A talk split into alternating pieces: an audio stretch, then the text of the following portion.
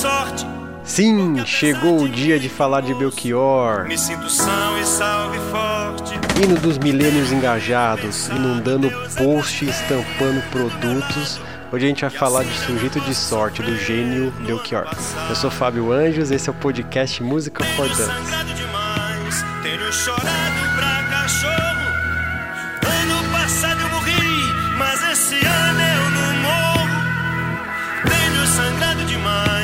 Demais, tenho chorado pra cachorro. Ano passado eu morri, mas esse ano eu não morro. Ano passado eu morri, mas esse ano eu não morro. Ano passado eu morri, mas esse ano eu não morro. Lançado em 76 no disco Alucinação, que é considerada aí a obra-prima do Bigodudo, Sujeito de Sorte é a quarta faixa do disco, e sim, eu sei isso de cabeça. Sujeito de Sorte foi composta em 73, na mesma época que o Belchior tinha deixado o Ceará para ir para São Paulo, onde experimentou ali o choque real de cultura de viver numa cidade grande. Além, claro, da pressão de ser um artista jovem, todo diferentão, em uma ditadura militar, né? E é neste contexto de manter a esperança e não se entregar que surge Sujeito de Sorte. Mas galera, vou ter que contar. A frase emblemática de Sujeito de Sorte não é do Belchior. Triste, eu sei. O Jornal da Paraíba publicou em 73 um artigo sobre um poeta que se chamava Zé Limeira. Ele era um poeta de, uma, de um estilo que chamava cantoria. Eu vou falar dele mais pra frente.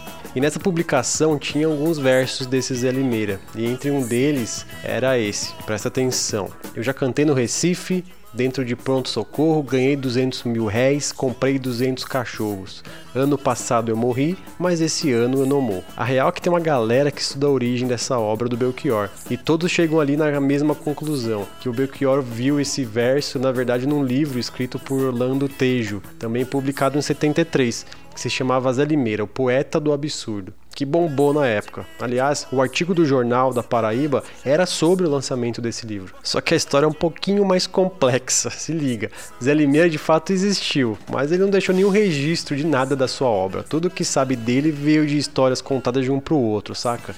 e sempre fazendo referência a Zé Limeira como um rimador meio falho, mais para palhaço que qualquer outra coisa. Esse livro do Tejo, num sentido um pouco mais amplo, era uma crítica a esses movimentos que surgiram aí depois de 22. Ele era um poeta que defendia a poesia rimada e metrificada e criticava essa poesia moderna. A real é que ele ficou meio puto, irritado com esse tipo de poesia estar tá sendo levada a sério, resolveu ali criar uma espécie de paródia, meio que também levando a sério um personagem que não tinha nem pé nem cabeça, que era o Zé Limeira mas deu tudo errado. Geral adorou o livro e começou meio que idolatrar o Zé Limeira. E é aí que surge a grande questão sobre o verso aí do Zé Limeira. O Tejo na época chamou alguns repentistas que mandavam super bem na zombaria para ajudar ele a escrever o livro, porque o objeto do livro era exatamente esse, meio que não ter sentido. E um deles era o Tacílio Batista. Esse sim, uma das grandes referências da cantoria nordestina e que deixou um monte de registro da sua obra. O B.O. tá quando a música do Belchior foi lançada e o Tacílio reivindicou a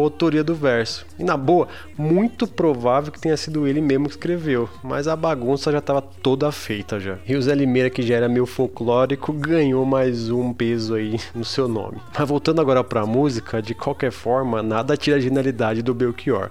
O resto da letra é incrível, faz diversas menções. Fala da importância de permitir que o velho morresse para que o novo florescesse. Fala também de opressão, da galera toda que costumava ser perseguida ali pela ditadura militar. Enfim, a questão é que mais de quatro décadas depois do início da sua carreira e quase três anos após a morte, o Belchior foi redescoberto e uma nova geração transformou parte dos seus versos em hinos dos tempos atuais. Sujeito de sorte ganhou proporções gigantes na internet. O Google apresenta mais ou menos 40.600 páginas que citam o verso Ano passado eu morri, mas esse ano eu não morro. No Twitter e Instagram, dezenas de milhares de publicações citam os mesmos versos da música. Fora do mundo virtual, Sujeito de Sorte também bombou. Em São Paulo, o mesmo trecho da letra acabou batizando um bloco de carnaval que tá ali todo ano desde 2017. O verso estampa tudo que é produto que você possa imaginar: camisa, caderno, pôster, tudo. Até na indústria musical, Sujeito de Sorte foi redescoberto.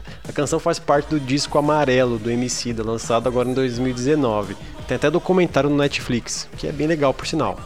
A real é que Sujeito de Sorte foi feita para ser hino, seja você olhando pela ótica de superação pessoal, sociopolítica ou para dar aquela ajudinha por esses tempos sombrios de pandemia. A única coisa que de fato ela não nasceu para ser é hino de governo genocida. É, é isso aí. Semana que vem tem mais e não esquece que a música tá na playlist do podcast. Valeu. Ano passado eu morri, mas esse ano eu não morro.